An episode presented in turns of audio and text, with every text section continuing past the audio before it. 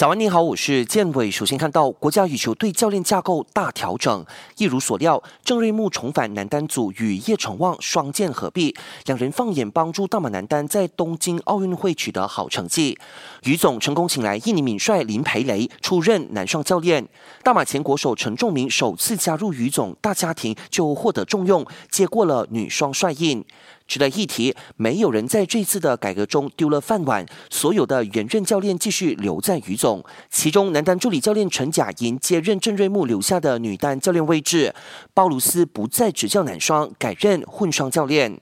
意大利进一步放宽封锁措施，从今天开始允许各支球队恢复合练。只不过政府还在与意甲联盟协商卫生协议。之前有俱乐部不满意协议中的要求，如果有一名球员染上新冠肺炎，那么整个球队都要隔离十五天。消息说，泰国有意加入战围，与印度和哥伦比亚争夺二零二六年青年奥运会的申办权。